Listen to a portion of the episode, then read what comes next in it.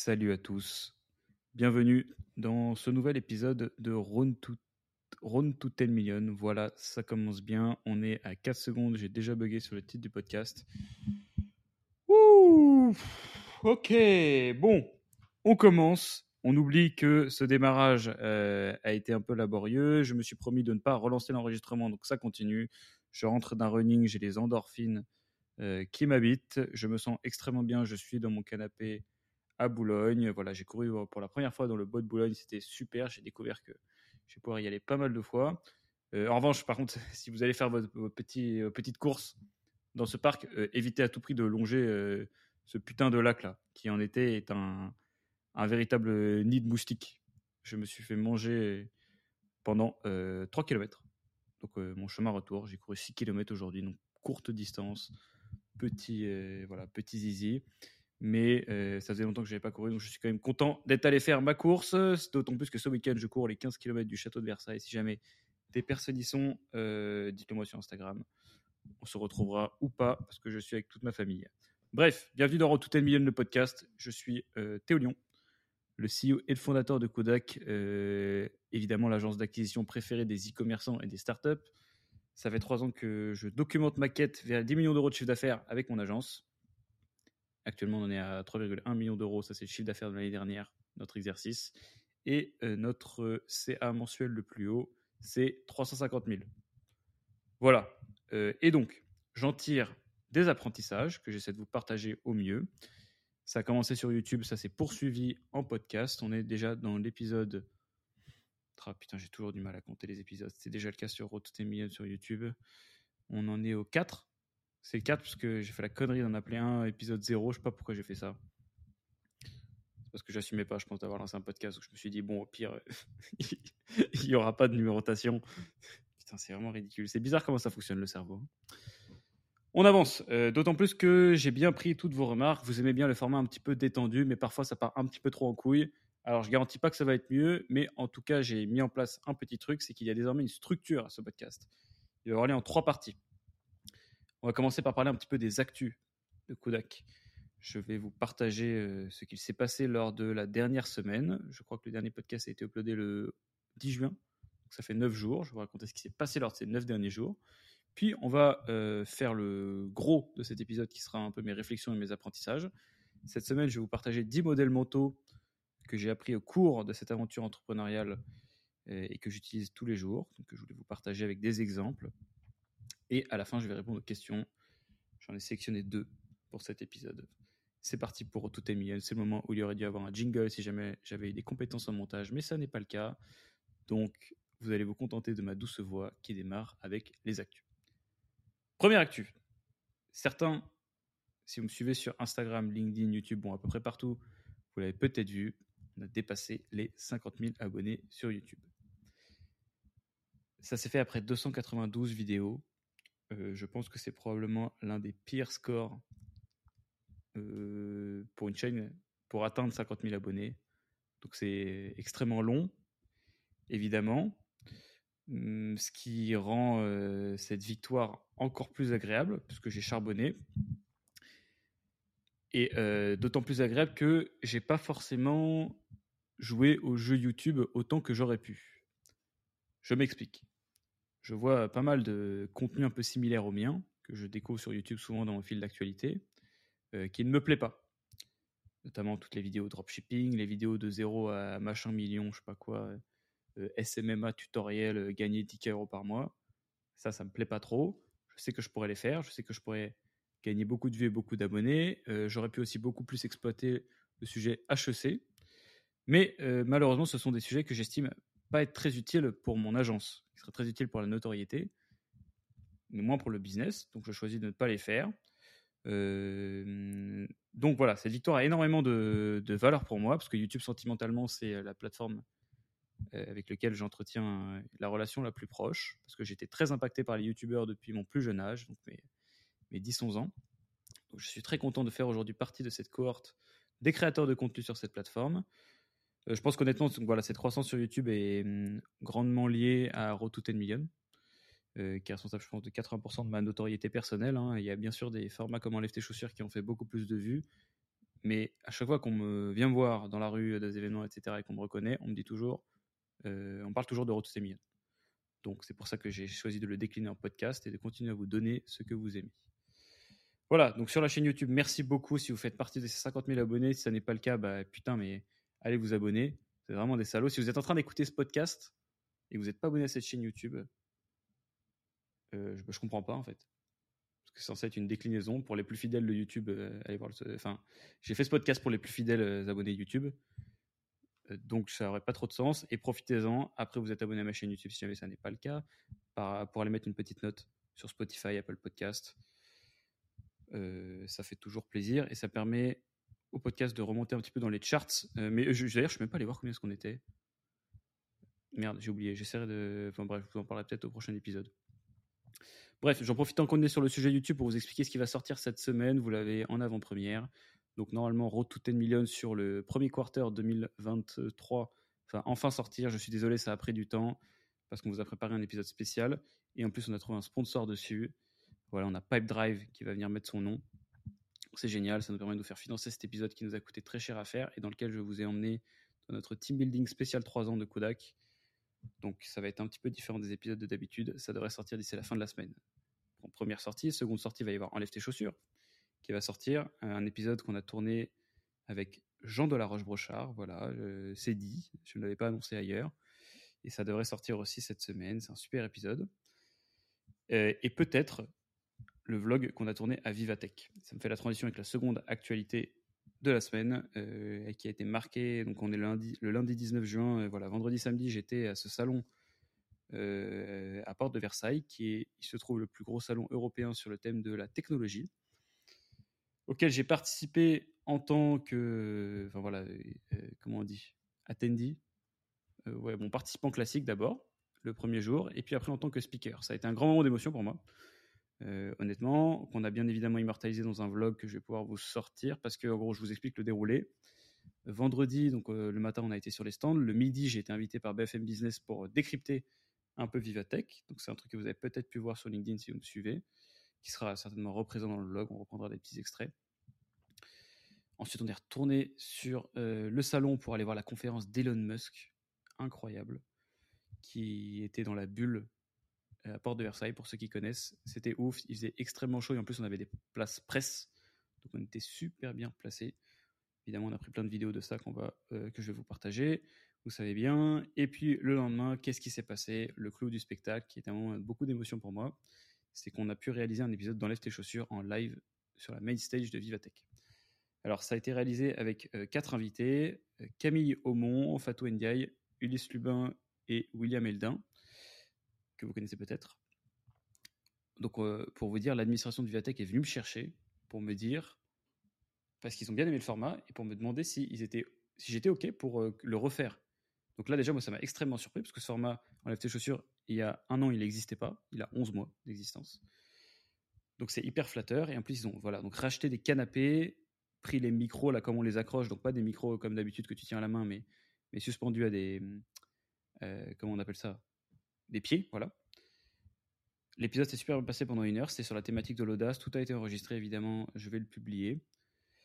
Euh, je suis très content parce que c'est la grande reconnaissance d'un travail et euh, franchement, ça m'a fait extrêmement plaisir. Voilà. Donc, seconde actu, Vivatech, ça s'est super bien passé. J'espère que vous avez pu passer le voir. Euh, et si jamais c'est pas le cas, venez l'année prochaine. Franchement, ça vaut le détour.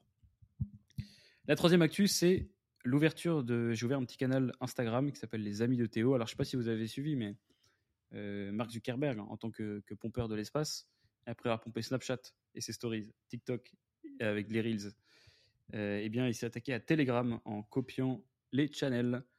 Donc désormais, bon, alors c'est très sympa pour les créateurs de, contenu que, nous sommes. Ça permet d'avoir un channel privé disponible pour vos abonnés, auquel vous pouvez, enfin, du coup, vous pouvez vous adresser, enfin, je peux m'adresser à vous, pardon, directement. donc j'ai créé ce petit canal que vous pouvez d'ores et déjà rejoindre sur mon compte Instagram euh, théo.le.lyon, dans lequel je partage deux types de trucs. D'abord, donc euh, des infos euh, type apprentissage, etc. Bon, du tout une million avant que ça sorte. Donc, je vous parle en même temps des sorties YouTube, etc. Je vous demande vos avis souvent sur des choses. Enfin, j'ai prévu de le faire. Et la seconde chose, c'est pour ceux qui sont dans le domaine de l'ADS ou de l'e-commerce. Je partage des petits articles que je trouve en exclusivité et que je ne publie nulle part ailleurs. Donc, allez regardez ça. Franchement, j'avais prévu d'être assez actif, d'autant plus que je me sers déjà pas mal d'Instagram, donc normalement, ne devrait pas y avoir trop de friction. Voilà pour la partie actu, ça fait exactement 10 minutes. C'est déjà le moment de prendre une gorgée d'eau. Putain, j'ai pas pris ma bouteille. Ah là là là là là là là là, je vais devoir vous laisser quelques secondes. Ah non, mais j'ai un très long fil en fait pour mon micro. Je pense que je peux atteindre mon frigo avec. Ah. Oui. Super. J'ai même pas besoin de débrancher le micro. ça se trouve, je vous dis ça en fait, vous, vous venez d'entendre des bruits de, de sons dégueulasses. De toute façon, j'ai aucun moyen de vérifier et je vérifierai certainement pas l'enregistrement. Mais c'est bon, j'ai ma bouteille d'eau, je vais prendre des gorgées très loin du micro. Bande de petits salauds là, qu'on m'avait bien fait remarquer avec les bruits de glotte. Vous savez quoi, j'ai envie, j'ai vite envie de vous casser les couilles et de le faire euh, dans le micro. Allez.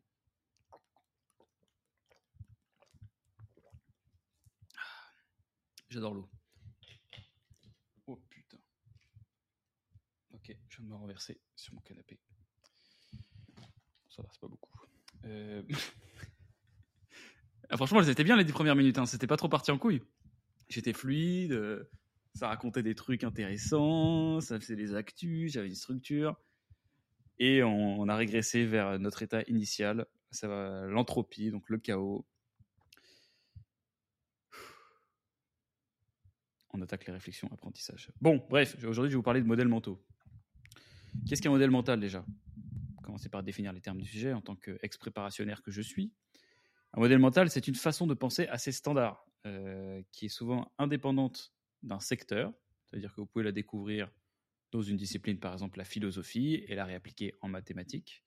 C'est une thématique qui a été popularisée par Charlie, Charlie Munger, pardon, qui est euh, l'associé de Warren Buffett, un milliardaire dont le travail c'était de prendre des décisions d'investissement et qui a vu une utilité particulière à raisonner de la sorte. Alors pourquoi est-ce que c'est important pour nous, euh, pauvres que nous sommes, certainement pas milliardaires? Numéro 1, parce que euh, l'équation de croissance de n'importe quelle boîte est très simple. Il y a trois facteurs toujours, c'est la qualité de tes décisions fois euh, ton opportunité de marché, est-ce que tu travailles sur un truc important, fois la chatte, donc la chance que tu as.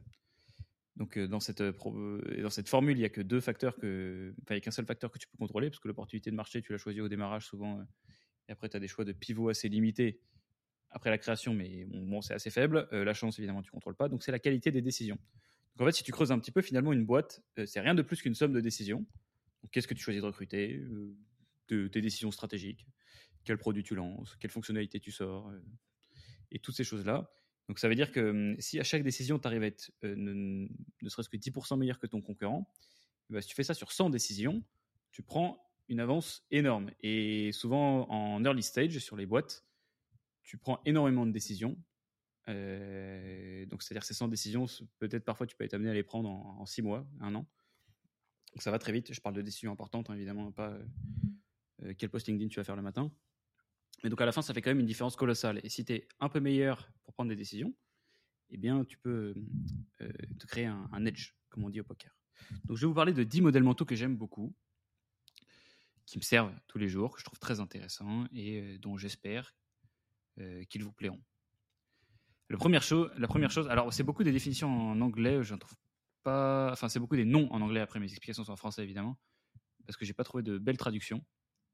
Donc ça s'appelle la selective laziness, ce premier modèle mental, et euh, c'est assez lié au paradoxe de Salomon dont je vais vous parler.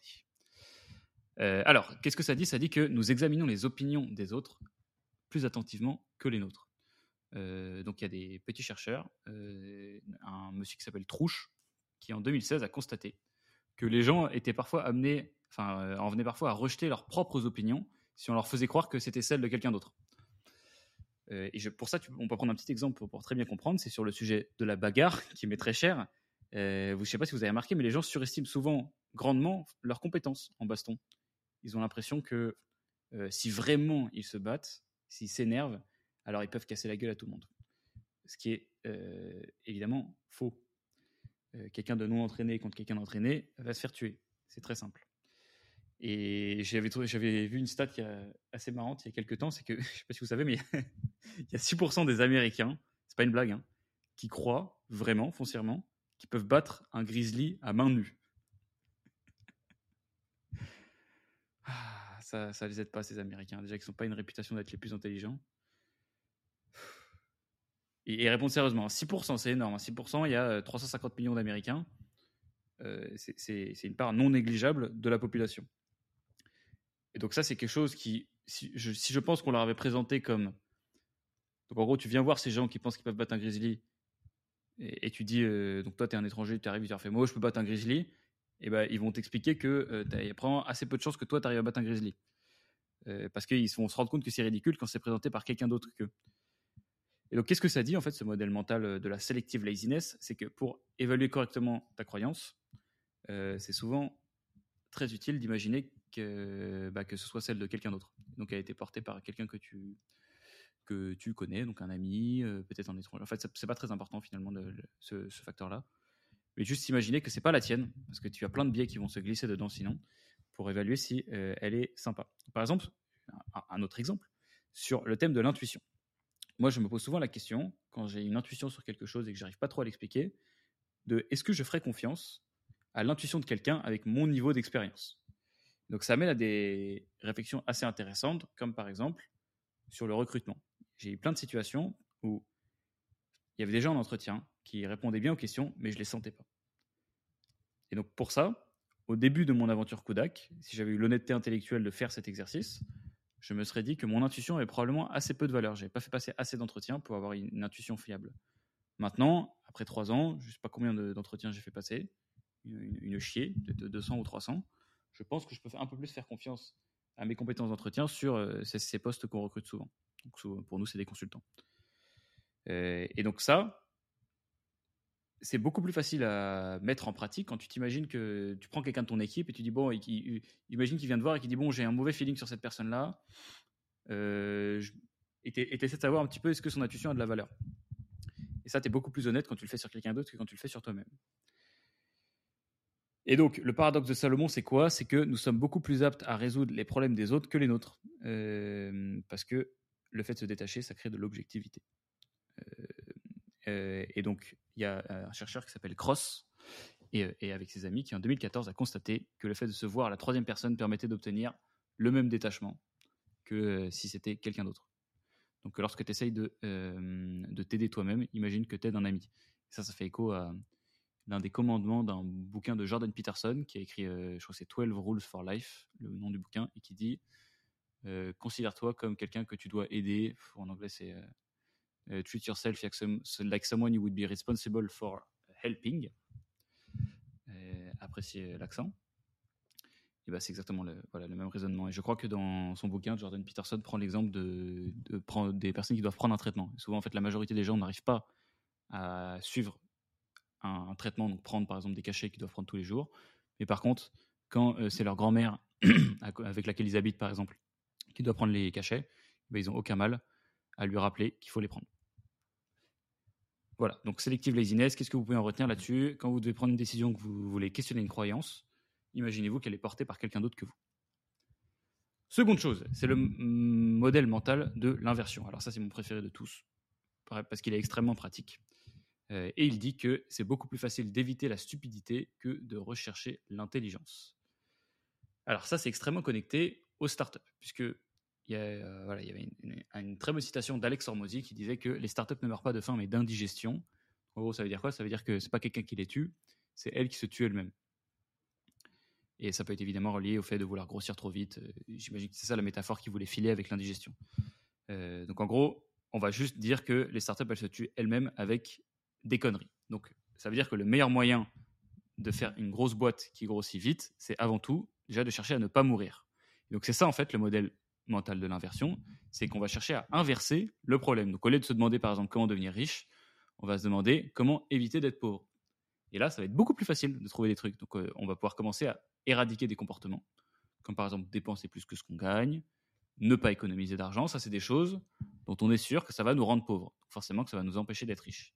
Et finalement, une fois que tu as euh, tout, euh, tu as supprimé tous les comportements qui pouvaient te rendre pauvre, et bien finalement, euh, tu et vas forcément devenir riche. C'est aussi simple que ça.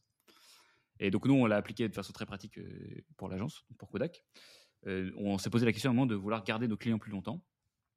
Et donc au lieu de chercher des idées de génie, on s'est dit, qu'est-ce que ça pouvait être? On s'est demandé qu'est-ce que ça pouvait être, pardon, le top 10 des trucs qui feraient partir un client. Et on a essayé de faire une liste des choses, des facteurs qu'on nous estimait les plus représentatifs.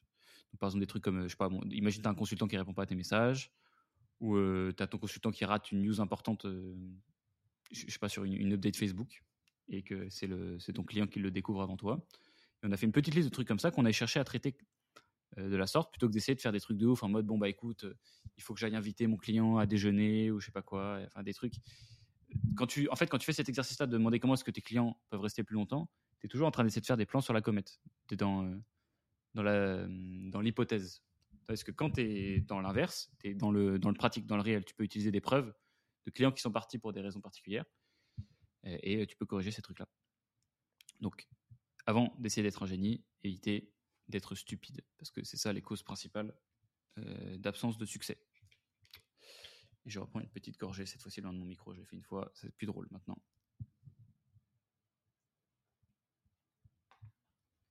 On continue avec la loi de Rothbard, donc R-O-T-H-B-A-R-D-S, donc Rothbard Law, qui stipule que les humains ont tendance à se spécialiser dans des choses euh, où ils sont mauvais. C'est évidemment une référence euh, à la carrière des personnes. Parce que si un talent vient naturellement à quelqu'un, cette personne va supposer qu'elle a rien de spécial. Elle va plutôt essayer de s'améliorer dans ce qui lui semble difficile. Et c'est souvent la résultante de ça, c'est que bah, les gens vont prendre quelque chose sur lequel ils sont pas bons et essayer de faire carrière dessus. il y a beaucoup de, notamment de voies, enfin de vocations entrepreneuriales qui se construisent sur des frustrations plutôt que sur des trucs sur lesquels les gens étaient excellents. Et je trouve ça trop stylé parce que c'est en fait le paradoxe du youtubeur. En rencontrant d'autres créateurs de contenu, notamment des créateurs de contenu vidéo, je me suis rendu compte que c'était pas du tout un métier d'extraverti et que la plupart des gens qui ont énormément de succès sur YouTube, c'était des grands timides. Et donc ça, c'est un paradoxe que j'ai mis un peu de temps à comprendre. Et cette loi de Rothbard, euh, je trouve qu'elle l'explique très bien c'est que euh, c'est des gens qui ont beaucoup souffert de leur timidité et qui, se sont dit bon ok les gens cool ils sont pas timides comment est-ce que je peux ne pas être timide? Bon bah je vais faire une chaîne YouTube. Et, euh, donc ça fait que finalement l'exercice YouTube donc de vidéo dans sa chambre c'est euh, le domaine voilà des timides et pas le domaine des extravertis comme on pourrait penser d'extérieur. Et donc la leçon de ça c'est quoi? C'est que parfois ça peut être intéressant de se poser la question de qu'est-ce qui te semble facile pour toi? Parce que c'est vecteur davantage comparatif. Euh, c'est Naval qui en parle beaucoup, qui dit qu'il faut choisir une carrière selon ce qui te semble être un jeu et difficile pour les autres. L'exemple pour moi, c'est quoi? Euh, Je jouais beaucoup aux jeux de quand j'étais petit. C'est un truc que j'ai retrouvé avec plaisir chez Kodak. Mais je me rends compte que je l'ai fait aussi, en fait, moi, euh, le truc de, YouTube. Et de partager du contenu sur LinkedIn. J'étais un grand timide. Et je me suis fait violence comme ça. Et finalement, j'ai commencé, j'ai fini par y prendre du plaisir. Et j'ai retrouvé une partie stratégique dans, dans, le contenu c'est-à-dire essayer de, décrypter les choses, pourquoi est-ce qu'elles fonctionnent, pourquoi est-ce qu'elles fonctionnent pas, euh, qui, a fait que j'ai voilà, pu utiliser quelque chose sur lequel j'étais bon dans le cadre de quelque chose sur lequel j'étais pas bon mais que j'ai appris à faire. Ce qui, je pense, euh, crée un positionnement que j'ai pas beaucoup vu sur les réseaux sociaux. Donc ça, c'était la loi de Rothbard. On a combien de temps? On est à 23 minutes, parfait. On va être dans les temps, ça va durer une heure. Donc ensuite, euh, je voulais vous parler de la cicatrice de Dartmouth. Dartmouth. D-A-R-T-M-O-U-T-H, et, la mentalité de victime. Alors, euh, Monsieur Kleck, un chercheur, en 1980, a expliqué, euh, a fait une expérience. il a, expliqué, a pris des sujets de recherche. Il a dit euh, qu'il faisait une étude pour, visant à tester, disons, la discrimination. Donc, pour ce faire, il a peint des cicatrices sur le visage de certains d'entre eux. mais bon, évidemment, les personnes qui se faisaient peindre des cicatrices sur eux ne pouvaient pas voir. Puis, il les a fait participer à des entretiens d'embauche. Et donc, les participants euh, qui avaient des cicatrices peintes sur le visage euh, ont déclaré se sentir discriminés euh, par leur apparence, évidemment. sauf que ce petit malin de Clegg, qu'est-ce qu'il a fait? Eh ben, Il avait retiré les cicatrices de tout le monde avant qu'il se présente aux entretiens. Et donc, il s'en est servi pour prouver quoi? Que il semblerait que l'on puisse être victime de la simple croyance que l'on est une victime. Alors, pourquoi est-ce que je vous parle de ça? C'est parce que à titre personnel, il n'y a rien euh, que je déteste plus que la mentalité de victime et les gens qui se victimisent, c'est-à-dire qui se mettent tout seuls dans des statuts de victime, le monde est contre eux, jamais leur faute, euh, tout le monde leur veut du mal. Ce truc-là t'explique qu'il euh, y a une partie euh, conséquente des déclarées victimes qui le sont, enfin voilà, qui sont qui qui sont devenues des victimes parce qu'elles ont pensé qu'elles étaient des victimes. Et donc, euh, c'est peut-être un petit peu compliqué à suivre, mais cette, cette, cicatrice de Dartmouth, elle t'invite à te questionner sur tes croyances. C'est-à-dire que parfois, euh, t'es moins une victime que tu penses. Et probablement que arrêter de le penser, ça peut résoudre pas mal de tes problèmes. Et ce qui est génial, c'est que ça marche aussi dans l'autre sens. Euh, imaginez qu'à la place de la cicatrice, là, il ait dessiné des abdos euh, saillants à toutes ces personnes et qu'il leur a demandé d'aller sur la plage. Ben, je pense que la majorité des gens se seraient sentis super frais, super beaux gosses, que, que toutes les filles euh, voilà, les regardaient. donc ça marche aussi dans l'autre dans sens. Donc, qu'est-ce que vous pouvez en tirer comme leçon de la cicatrice de Dartmouth C'est que ne soyez pas votre propre ennemi. Vos croyances ont un impact sur la façon dont vous allez appréhender le monde. Et donc, soyez votre meilleur ami choisissez des croyances, pas forcément parce que vous les trouvez plus vraies que les autres, mais parce qu'elles sont utiles. Et faites pas les victimes là, c'est chiant. Modèle mental numéro 5. Dunning-Kruger. Alors ça là, vous le connaissez, il est devenu... tout le monde le connaît. Mais ça parle des angles morts. Et je pense que tu as plein de gens qui n'ont pas compris ce que c'était Dunning-Kruger.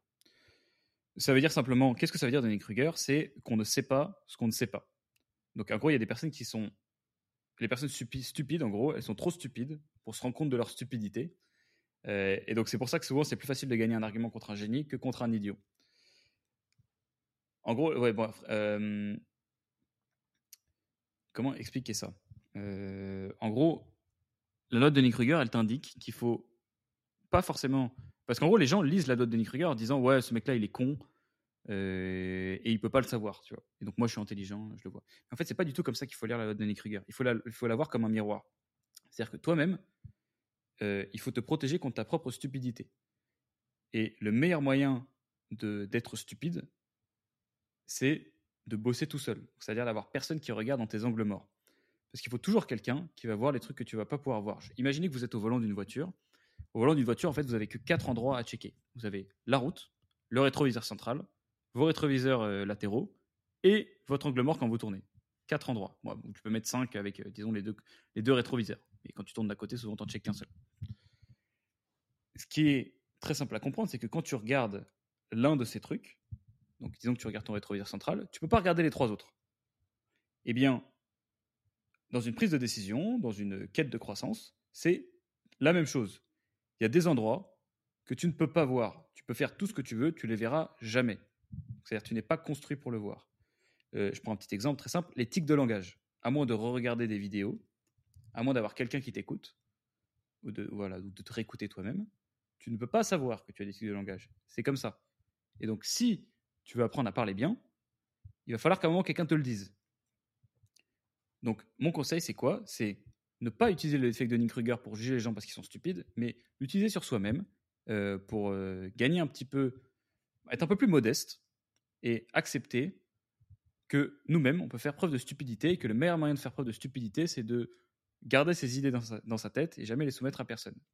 Et à un moment, j'avais un. en fait, je, note dans Notion euh, beaucoup d'idées de business qui me passent par la tête. J'en avais noté une euh, il y a deux ans. Euh, c'était de créer un software qui te permet de faire noter tes photos Tinder. Je m'explique. en gros, il y a plein. Bon, Tinder, c'est un énorme marché. Et il y a un truc, si vous avez été célibataire un jour, vous savez que c'est. Bon, c'est une affaire de photo, évidemment, c'est physique, mais c'est très très dur de savoir qu'est-ce qui est une bonne photo. Et évidemment, vous, qui vous trouvez beau, mais c'est pas du tout la même chose que euh, le sexe opposé qui vous trouve beau. Et donc pour ça, c'est comme faire une étude de marché, il faut le montrer à votre target market. Donc j'aimerais bien quelque chose où tu peux mettre tes critères un peu physiques ou mentaux, etc. Bref, la cible de personnes que tu veux rencontrer, plus ou moins, et tu peux faire noter euh, ta photo par 50 personnes. Et, donc comme ça, tu peux avoir des retours sur est-ce que le marché valide tes trucs? Et tu vas te rendre compte parfois que bah, ce n'est pas du tout les photos que tu pensais, je pense, en tout cas, qui, euh, fonctionneront. Voilà, euh, peut-être que ça existe déjà. J'avoue que comme je l'ai noté dans chat, j'ai pas fait l'étude de marché pour euh, regarder les concurrents et tout. Je vous la donne si vous voulez la faire. Je pense que ça peut cartonner. que ça fait appel à la vanité et tout. C'est génial. C'était le numéro 5, donc la loi de Dunning-Kruger. Enfin voilà, vous êtes plus stupide que vous ne le pensez. Nous sommes plus stupides que nous ne le pensons, allez, pour pas faire trop pédant. Le modèle mental numéro 6, c'est la loi de Lindy. Euh, en gros, l'effet de Lindy, c'est quoi? C'est une théorie selon laquelle l'espérance de vie future d'une chose non périssable, par exemple genre une technologie ou une idée, est proportionnelle à son âge actuel. Donc en gros, plus quelque chose est là depuis longtemps, plus il a de chances de survivre longtemps. Donc la longévité, en fait, ça indique, une résistance au changement euh, et euh, aux, attaques intellectuelles, c'est-à-dire aux, tentatives de réfuter une théorie. Et donc ça se comprend très bien, parce que euh, plus une théorie est là depuis longtemps, plus elle, a dû faire face à des attaques, euh, et donc plus elle est fiable. Et donc c'est pour ça qu'on est par exemple beaucoup plus sûr que la Terre est ronde que euh, quelle croyance a été débunkée par, exemple, voilà, je sais pas si ceux qui font de la muscu savent ce que c'est des BCAA, donc des branch chain aminoacides. On a longtemps cru que ça aidait à faire du muscle. Finalement, on s'est rendu compte il n'y a pas longtemps, il me semble, après je suis pas un expert des études, euh, que ça servait à rien. Et c'était notamment une croyance assez récente qui est venue avec l'arrivée, euh, enfin l'explosion du fitness dans le monde. Voilà, donc euh, en gros, comment est-ce que vous pouvez vous servir de ça? C'est que plus un truc est jeune, je pense au dropshipping, au NFT, à quelques parties de l'intelligence artificielle, plus ça a de chances de disparaître ou alors de devenir faux. les NFT nous l'ont prouvé. Et c'est pour ça qu'en fait, je déteste aussi, une des choses que je déteste le plus, c'est l'entrepreneuriat d'opportuniste. Donc, ces entrepreneurs de YouTube, souvent, qui, euh, ont commencé par le dropshipping, qui ensuite sont passés par les NFT, qui maintenant font euh, de l'intelligence artificielle. Euh, ça, c'est ce qu'on appelle des piques-assiettes. C'est des francs-tireurs. Les gens, ils sont toujours là dans les bons trucs. Finalement, c'est pas trop important qu'ils arrivent à monter un business qui fonctionne. Ce qui est important, c'est qu'ils en parlent parce que ça intéresse les gens et qu'ils arrivent à vendre des formations dessus. Ça, euh, ça me plaît pas trop. Donc, je vous conseille de choisir à la fois dans les domaines que vous allez attaquer euh, et dans les idées que vous allez accepter, dont vous allez, que vous allez transformer en croyances, des choses qui sont là depuis très longtemps. Donc je vous recommande par exemple de ne pas regarder les news, évidemment. Ça, c'est quelque chose qui vous pourrit l'esprit. C'est l'inverse en fait de la loi de Lindy. C'est des choses qui sont là depuis le début de la journée et qui auront disparu à la fin de la journée.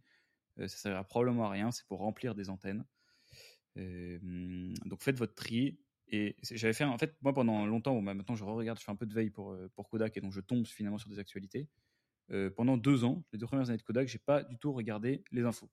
Et donc pendant deux ans, qu'est-ce qu'il y a eu? Donc de 2020 à 2022, il y a eu le Covid. Le Covid, je n'ai jamais regardé aucune allocation, allocution de Macron, de quoi que ce soit, de tests, de, de, petits papiers à remplir ou quoi que ce soit. Et comme par magie, toutes les informations importantes sont arrivées jusqu'à mes oreilles. Soit parce que tu as un pote qui t'en parle, euh, enfin c'est souvent parce que tu as un pote qui t'en parle, la famille, etc. Et finalement, j'ai eu aucun problème avec ça. J'ai eu aucun problème à survivre cette période étrange de Covid sans avoir regardé une seule fois les news. Et donc mettre, euh, infliger la dose de peur qui est venue avec. Donc c'est pour ça que je vous recommande de tirer vos euh, idées de bons bouquins de philo à l'ancienne ou alors de modèles mentaux, parce que c'est génial. Les modèles mentaux, c'est des choses qui, euh, qui ont été employées par des scientifiques depuis très longtemps, dans des façons très diverses, qui ont survécu jusqu'à aujourd'hui, donc a priori très fiables. Donc lisez Platon, Socrate, euh, Marc Aurèle, bah, enfin bref, ou alors des gens qui les commentent. Euh, souvent, c'est fiable. Donc ça, c'est pour la loi de Lindy. On en a combien de temps? On est à 33 minutes, parfait. Modèle mental numéro 7, c'est le fait de penser en probabilité. Alors, la vie, c'est des probas. Euh, c'est très facile de, de, remarquer un noob quand il, prend, enfin, il fait des évidences rétrospectives. Qu'est-ce que ça veut dire? Ça veut dire il dit euh, ouais, mais ça c'était sûr que ça allait se passer. Euh, ça c'est comment repérer quelqu'un qui va se péter la gueule euh, très bientôt. Il y a quelqu'un qui dit ça. C'est-à-dire quelqu'un qui en fait ne jure que par le 0 ou le 100%. Donc ça, ça avait 100% de chance de produire, ou ça, ça avait 0% de chance de se produire. en fait, à ces gens-là, le pire truc qui puisse leur arriver, c'est qu'ils aient raison. C'est comme une personne qui a l'impression qu'il va devenir riche en jouant au loto le pire truc qui puisse lui arriver, c'est pas qu'il perde, c'est qu'il gagne au loto. Parce qu'en fait, tout l'argent qu'il va gagner, ça va renforcer les mauvais réflexes de gestion d'argent, de comportement, etc., qui sont venus avec le fait de jouer au loto. Parce que vous savez que le loto est un jeu perdant, comme tous les jeux d'argent, sauf le poker. et c'est Naval qui en parlait, il disait que voilà, c'est le pire truc qui peut t'arriver, c'est gagner de l'argent par chance, parce que les, les mauvais réflexes que ça va renforcer, ça va te ruiner sur le long terme. Mais terrible. forcément, quand tu gagnes au loto et que tu as joué, tu te dis, mais attends, et voilà, j'avais raison. donc, je, vous conseille d'éviter les évidences rétrospectives et plutôt d'essayer d'évaluer la probabilité d'un événement plutôt que de vous demander est-ce que oui ou non ça va se passer. notamment quand vous devez juger hein, les trucs dont on parlait avant, qui sont pas là depuis longtemps, genre les NFT, l'IA, etc., blablabla. et souvent, en fait, bon, c'est assez compliqué d'évaluer quelle est la probabilité que l'IA soit par exemple toujours un sujet à la mode dans 5 ans. Bah là, euh, selon ce que tu réponds, tu peux un peu évaluer ton niveau de croyance dans le truc. Euh, donc c'est pas très facile parce que tu n'as pas de formule mathématique, mais souvent c'est plus facile de le faire en relatif. Donc au lieu de te demander euh, quelle est la proba, tu vas dire est-ce que euh, qu'est-ce qui a le plus de chances d'être d'être vrai, d'être vérifié? Donc je prends un exemple pour illustrer ça. c'est ce que font les venture capitalistes, donc les investisseurs en start-up. En fait, ils en savent rien quand ils investissent dans une boîte si ça va réussir.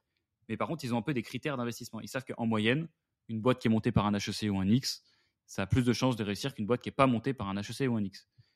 Ils savent qu'en moyenne, un primo-entrepreneur, donc quelqu'un qui monte une boîte pour la première fois, ça réussit moins qu'un serial entrepreneur. donc, ils vont essayer de ranker les boîtes entre elles comme ça. Mais ils ne savent pas, en fait, quelle est la probabilité absolue des trucs. Donc, ce que, vous pouvez essayer de faire, par exemple, ça euh, pourrait être de vous dire euh, euh, est-ce que l'IA a plus de chances d'être là dans 5 ans que. Et là, vous pouvez essayer d'aller rajouter des choses. Ça vous permettra de de savoir, euh, enfin voilà, d'approximer de, des trucs. Je dis ça parce que moi, j'avais, quand il y a eu la guerre en Ukraine, euh, qui a été annoncée, j'avais beaucoup de, j'ai beaucoup d'amis qui ont commencé à avoir très peur que la guerre arrive en France. Et ce qui est intéressant sur ces peurs, c'est qu'elles sont irrationnelles et que quand tu fais se poser aux gens euh, la question, que tu leur demandes d'évaluer la probabilité qu'ils pensent que la guerre en Ukraine arrive en France, bah, tu te rends compte qu'ils ont des trucs complètement démesurés. Tu avais des gens qui répondaient des trucs, non mais c'est 50%, etc. Je pense que c'est plus probable que genre des dingueries, tu vois, enfin des, des, trucs, énormes. Et tu te rends compte que c'est là que ton, modèle de probabilité, il est totalement pété, tu vois, totalement niqué. Et donc, faut voir la vie en fait comme des cotes. Et il n'y a que deux facteurs qu'il faut regarder, c'est la probabilité de succès et le gain qui est associé.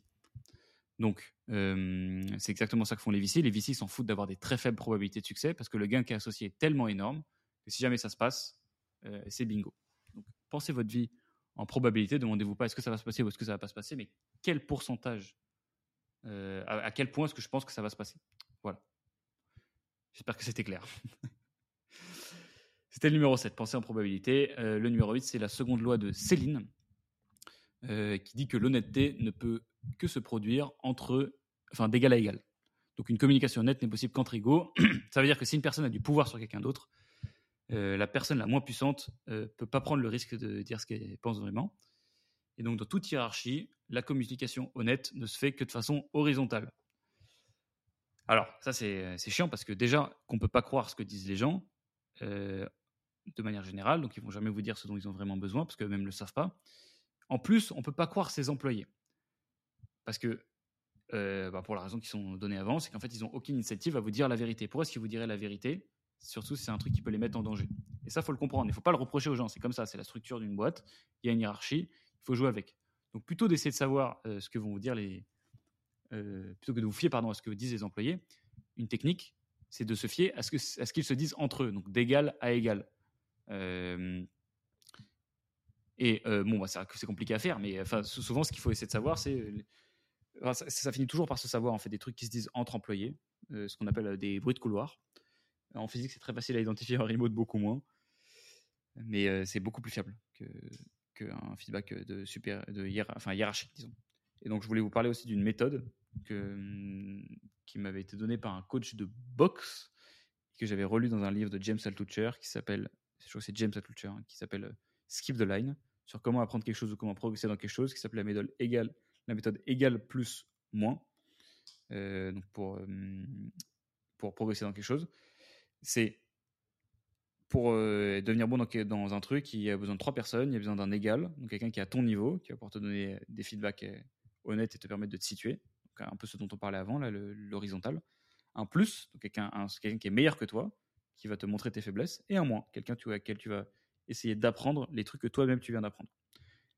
Euh, et, donc voilà, je, je pense que c'est pas parce que bon bref, la communication horizontale est la seule communication honnête, mais c'est pas pour autant que les autres servent à rien. Donc suivez la seconde loi de Céline. Enfin, soyez-en conscients. Il m'en reste deux. Euh, on va parler maintenant du, Saint George Retirement Syndrome, euh, qui dit qu'on trouve toujours une nouvelle injustice à combattre. Donc, beaucoup de ceux qui luttent contre l'injustice en viennent à se définir souvent par le combat contre cette injustice. donc, en gros, ça, ça pose un problème, c'est que dès qu'ils ont battu l'injustice contre laquelle ils s'inscrivaient, ils doivent forcément inventer de nouvelles injustices à combattre, simplement parce que sinon, ils perdent le sens de leur vie. ça s'appelle le syndrome de Saint-Georges, du retirement, donc la retraite de Saint-Georges, disons c'est ça. Euh, et donc, il, ça, fait écho au fait que c'était dans une dissertation de philo, au moment, je crois que c'était. Euh, et en fait, il y avait le mot contre, dans, contre nature ou un truc comme ça. Et je me souviens que j'avais fait euh, toute ma dissertation autour de l'ambivalence du mot contre. Contre, c'est en opposition à quelque chose, mais c'est aussi en appui sur. Quand tu es assis, enfin voilà, tu appuyé contre un mur, si jamais il n'y a plus de mur, bah, tu tombes. et donc, ça, c'est exactement la même chose que ce que je viens de décrire. Euh, c'est très, c'est pas forcément ouf de se définir en opposition à quelque chose parce que tu ne vis que tant que l'opposition existe. Et donc le jour où il n'y a plus d'opposition, souvent tu es un peu drogué à tes trucs. C'est pour ça qu'il y a des gens qui passent leur vie à être vénères contre, contre plein de choses. Parce qu'en fait, finalement, ça fait perdre le sens à leur combat, enfin à leur vie, qui en fait est un combat. Donc je suis pas fan des mécanismes de rébellion, hein, vous l'aurez compris, hein, sur le long terme. J'aime pas trop les énergies du, combat, de, détruire, etc.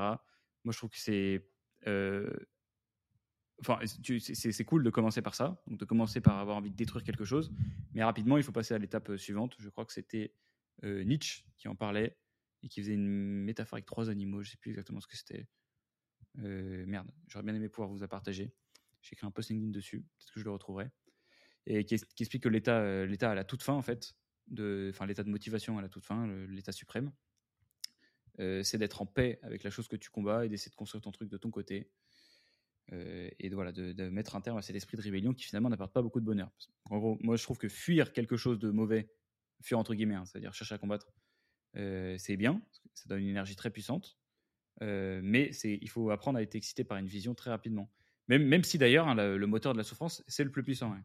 Il y a une expérience qui a été menée sur des rats qui est très connue, qui a été que j'ai vu dans, j'ai découvert pardon, donc le podcast Modern Wisdom de Chris Williamson. Il en parle souvent qui explique. En fait, ils cherchent à, mesurer. Ils accrochent un fromage devant un rat. Ils cherchent à mesurer la puissance. Et il, il, accroche une petite corde sur le rat. Et il cherche à mesurer la puissance euh, du mouvement pour, euh, pour, euh, enfin, du rat. Et donc, le premier scénario, c'est qu'ils accrochent un fromage. Et donc, le rat, il pousse une certaine force. Et la seconde chose, c'est qu'ils diffusent des bruits de chat derrière le rat. Et ils regardent que le rat, en fait, il pousse dix fois plus fort. Enfin, pas dix fois plus fort, mais il pousse beaucoup plus fort, en tout cas donc c'est pour ça que cette énergie du désespoir au début, donc, qui est l'équivalent en fait de combattre quelque chose, hein. c'est-à-dire que tu ne veux pas que quelque chose se produise, donc te faire bouffer par le, par le chat, ou alors qu'un mouvement gagne ou qu'une idée s'impose. Euh, c'est bien pour se lancer, mais en fait tu peux pas euh, t'enfuir du chat très longtemps. En fait, finalement après il faut apprendre à être motivé par le fromage. Donc ne soyez pas en guerre, ça rend malheureux. Euh, ne faites pas comme Saint Georges. Non d'ailleurs je ne sais pas parler, hein. je ne sais pas pourquoi ça s'appelle le syndrome de Saint Georges. Et dixième et dernier modèle mental, c'est euh, faire du mieux qu'on peut. Qu'est-ce que ça veut dire? Alors, vous le savez peut-être, j'ai été joueur de poker semi-professionnel dans ma vie. Euh, J'étais pas très bon, mais j'ai eu le temps de comprendre quelques notions fondamentales sur le poker, et notamment que le win rate au poker, donc l'argent que tu vas gagner à la fin du mois, euh, ne se joue pas dans les gros coups où tu vas gagner plein d'argent, qui sont ceux que tu vas, dont tu vas te souvenir hein, quand tu as gagné des gros pots avec plein de joueurs. Et tu avais par exemple les As, et tu as battu des rois et tout, etc. Mais en fait, dans toutes les petites erreurs que tu vas faire au quotidien, euh, enfin tous les petits gains que tu vas faire, où tu vas faire les bonnes mises, euh, quand tu n'as pas beaucoup de jeux, tu vas bien jouer une main, tu vas perdre le minimum d'argent sur les, sur les coups, et tout en fait c'est petits coups, donc la longue traîne de coups. Et donc faire le, enfin make the best euh, with what you are given, c'est comme ça que je l'avais écrit. Je suis désolé en français, ça rendait très mal. je trouve que c'est une mentalité très précieuse. Euh, parce qu'il y a plein de jours où vous allez vous, vous, réveiller, euh, vous devez bosser et vous vous sentez euh, très mal, donc disons un 3 sur 10. Eh bien, tout le défi, c'est de ne pas laisser cette journée devenir un 1 sur 10. Sur le long terme, ça va faire une différence énorme. Donc, en gros, tu n'as pas envie de travailler. Il y a une grosse différence entre ne pas taffer, donc c'est-à-dire choisir de ouais, ouais, nique sa mère, je travaille pas, et réussir à travailler deux heures tu vois, dans une journée. Ça, ça fait une différence énorme, même si sur le, jour J, on se dit, bon, bah, ça change rien. C'est la première chose. Et euh, donc la seconde chose là-dessus, c'est qu'il y a plein de faits extérieurs que tu ne contrôles pas, comme la conjoncture économique, le Covid, la guerre, etc., qui ont un impact sur ton activité souvent. Donc moi qui ont un impact du moins sur mon agence. Euh, mais je choisis en fait ce, que je peux faire de ce truc-là. est-ce que je me morfonds, je décide que dans tous les cas, je peux rien faire et je fais rien, ou est-ce que j'essaie de me battre du mieux que je peux? Eh bien, tous les jours, j'essaie de faire de mon mieux, et j'espère que sur le long terme, ça va faire une différence. Et donc, évidemment, ça n'a pas de sens de se laisser mourir, donc de laisser ce 3 sur 10 devenir 1 sur 10. Et en fait, bah parce que c'est comme l'équivalent d'une personne qui fait 150 kilos et qui te dit Bon, bah, allez, je suis parti, je, je m'en fous, euh, j'ai qu'à faire 200 kilos. En fait, il y a une grosse différence. Hein. Il y a 50 kilos, de différence entre les deux et probablement quelques maladies euh, aussi. Donc, en fait, le défi, c'est quand tu travailles à 3 sur 10, c'est de terminer la journée à 4 ou 5 sur 10. Et ce qui décourage les gens, c'est quand ils se réveillent, ils avaient prévu que leur journée soit un 10 sur 10. Et donc ils se disent, putain, je suis à 3 sur 10, ça sera jamais un 10 sur 10, donc autant que ce soit un 0 sur 10. Et ça, sur le long terme, ça fait une différence énorme avec tous tes mauvais jours. Parce qu'évidemment, on se réveille. On a tous à peu près, sur le long terme, le même nombre de bons, mauvais et moyens jours. Ce qui fait la différence, c'est qu'est-ce que toi tu en fais. Euh, et ce qui est dangereux, c'est que souvent les mauvais jours peuvent devenir des mauvaises semaines, qui peuvent devenir des mauvais mois, etc. Et ça, j'y pense par exemple quand vous faites euh, une, diète où vous essayez de bien manger ou d'aller à la salle et tout, etc. Vous ratez une fois, puis deux, puis trois, et puis ça fait six mois que vous n'y êtes pas allé, et vous passez votre temps au bar. Euh, il faut voilà, faire attention. Si vous avez la flemme d'aller à la salle, faites trois pompes. Il y a une différence entre zéro et trois pompes. Une énorme différence. C'était pour ces dix modèles mentaux que je vais vous récapituler pour que vous les ayez bien en tête. Le premier, euh, je remonte ma fiche. Voilà, le premier, c'est la selective laziness, c'est le paradoxe de Salomon. Donc, vous voulez prendre une décision, imaginez, euh, considérez-vous comme un ami. Seconde chose, euh, le modèle mental de l'inversion, donc essayez de ne pas faire de conneries avant d'être génial. Ensuite, la loi de Rothbard, faites attention, parfois vous allez vous spécialiser dans des choses dans lesquelles vous êtes mauvais et oubliez celles dans lesquelles vous êtes forte. Ensuite, la cicatrice de Dartmouth, donc la mentalité de victime, que je vous invite à ne pas avoir. L'effet de Kruger, donc il faut avoir quelqu'un pour regarder dans tes angles morts. La loi de Lindy, plus quelque chose est là depuis longtemps, plus il a de chances de rester dans le futur. Donc on ne croyait que des choses qui sont anciennes. Euh, ensuite, pensez en probabilité, c'est le numéro 7 plutôt qu'en absolu. La seconde loi de Céline, euh, vous n'aurez pas d'honnêteté si jamais il n'y a pas de relation d'égal à égal entre les individus. Le St. George Retirement Syndrome, on trouve toujours une injustice à combattre, donc euh, ne faites pas la guerre. ayez une ambition pour votre vision. Et dernière chose, faire du mieux que vous pouvez avec les éléments qui vous sont donnés. C'est un petit peu la règle du stoïcisme d'ailleurs, je me rends compte en l'écrivant. Voilà pour les modèles mentaux. On passe aux questions. J'en ai euh, deux cette semaine. Donc je vais les poser les moi sur Instagram hein, d'ailleurs hein, pour que j'y réponde. Je vais y répondre de façon à chaque fois dans les, dans les épisodes suivants. Je pense que j'ai le bon nombre de personnes qui écoutent ce podcast pour avoir le temps de répondre à toutes les questions. Donc écrivez-moi sur Instagram. J'ai pris quelques petits commentaires YouTube aussi là. Enfin, j'en ai pris un. Il euh, y a un mec qui écrit Merci, la vidéo est super. Tu as commencé Kodak tout seul ou avec un associé? Eh bien, écoutez, j'ai commencé Kodak tout seul pendant un mois, mais très rapidement, je me suis fait aider de Paul qui est devenu, enfin qui est arrivé euh, un mois après le début de l'activité et que j'ai associé euh, quelques mois plus tard. Donc euh, je dirais pas que j'ai commencé Kodak tout seul. Hein. Paul a été là depuis le démarrage. Paul qui est aujourd'hui Head of Performance et directeur général de Kodak. Voilà, et je prends l'autre question que j'avais chargée sur mon téléphone, donc je le sors. Attendez, attendez. Quelqu'un qui me dit Salut Théo, je suis en deuxième année de prépa et je viens de passer mes concours. Je suis deg d'avoir manqué le top 5 de peu et sachant que je compte créer ma boîte en école, ce qui fut ton cas, je voulais savoir si ça valait le coup de cuber. Sinon, je suis ton contenu depuis longtemps. Continue, c'est top. Alors, euh, plusieurs points. Déjà, euh, tu veux monter ta boîte en école, euh, possiblement tu es trop jeune pour être sûr de ce choix. Ça se trouve, tu n'auras plus envie de faire ça. Je ne conseille pas de prendre une décision par rapport à ça sur ton école.